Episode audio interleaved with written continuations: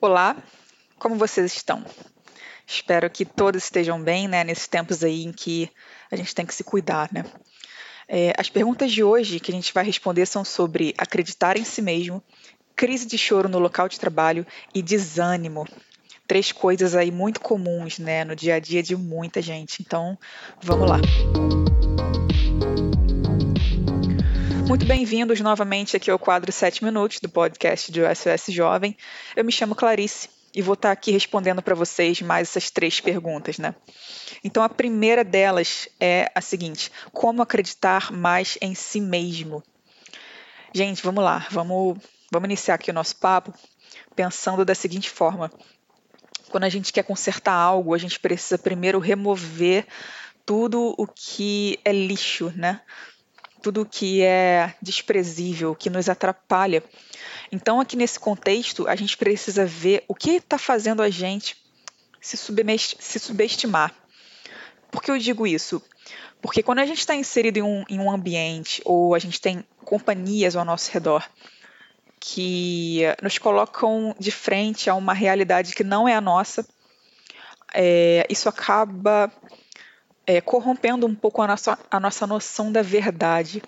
Por exemplo, a gente está inserido é, em redes sociais, a gente está inserido, por exemplo, no Instagram, onde tem muita coisa acontecendo, muita coisa boa acontecendo na vida de muita gente. É, mas a gente sabe que por trás daquilo ali existe uma outra realidade. Beleza, a gente sabe que existe, mas os nossos olhos estão em contato com aquilo o tempo todo e a gente é facilmente enganado por aquilo que vemos então, por que a gente não pode fazer uma, uma limpa né, naquilo que, caramba, é um ideal que eu almejo, a vida daquela pessoa, daquele artista, aquele estilo de vida era algo que eu queria tanto ter, mas eu não sou capaz. Olha só, que lástima, né? Mas essa não é a realidade. Os nossos olhos nos enganam, o nosso coração nos engana o tempo todo. E o nosso coração ele é cheio pelas coisas que a gente vê. Então vamos começar por aí, tirando na nossa vida tudo que é, sabe, o que nos transporta para uma outra realidade utópica que não tem nada a ver com a nossa realidade. E por que, que a gente vai ficar alimentando aquilo dentro da gente? É a mesma coisa sobre as nossas companhias, pessoas que não acreditam em nós, eu volto a falar sobre isso aqui, né? Porque é muito importante. Vamos remover isso da nossa vida. Às vezes parece difícil, ah, mas eu gosto tanto de fulano, mas ele está te fazendo mal. Então, a princípio, nosso primeiro passo aqui para acreditar em nós mesmos é remover tudo o que faz a gente se subestimar, né? A gente ficar cada vez mais para baixo. Tá, primeiro ponto. A segunda pergunta, gente, Caramba, isso aqui é muito constante. O que fazer quando bate uma crise de choro no seu local de trabalho? Eu queria abordar esse assunto aqui de uma maneira mais profunda. Eu não quero que a gente só ataque o problema, né? O problema é o choro, mas tem uma causa raiz disso. É, nosso objetivo no SOS Jovem é fazer a gente refletir a respeito daquilo que tem causado a nossa dor para a gente combater isso na raiz, tá, gente? O que está te fazendo chorar? Eu sei que isso é constante, não é uma vez ou outras vezes que acontece tal, mas é, para o caso onde não é assim esporádico, há uma raiz nisso aí. Por que, que a gente quer só olhar superficialmente? É, preciso resolver o meu choro no, no meu local de trabalho, mas que está causando isso aí? Você já parou para pensar sobre isso? Como você precisa, o que você precisa fazer para você acabar com esse problema? Novamente, eu abro aqui para vocês é, um convite e um encorajamento para você procurar ajuda. E se você quiser se sentir à vontade para isso, procure a nossa ajuda. A gente está todos os dias, de segunda a sexta, a partir das 11 horas da noite no nosso chat, que é completamente anônimo e seguro para você se abrir, para você falar do que está te afligindo, para você falar o que está fazendo você chorar no seu local de trabalho. Mas vamos lá, eu estou chorando no meu local de trabalho, o que, que eu preciso fazer?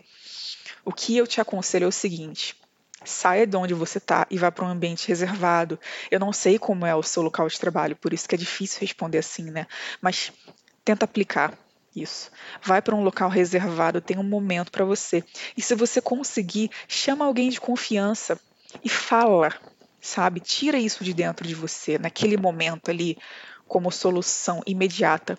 Tira isso de dentro de você, não deixa ali com você, porque só vai piorar. Você vai querer reprimir, você vai querer se controlar.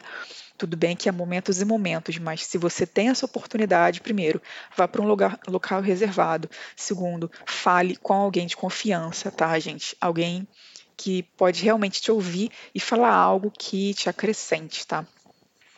Vamos lá. E a nossa última pergunta, e não menos importante, sobre o desânimo. Isso aqui, é, eu queria abrir um parênteses a respeito do momento que a gente está vivendo.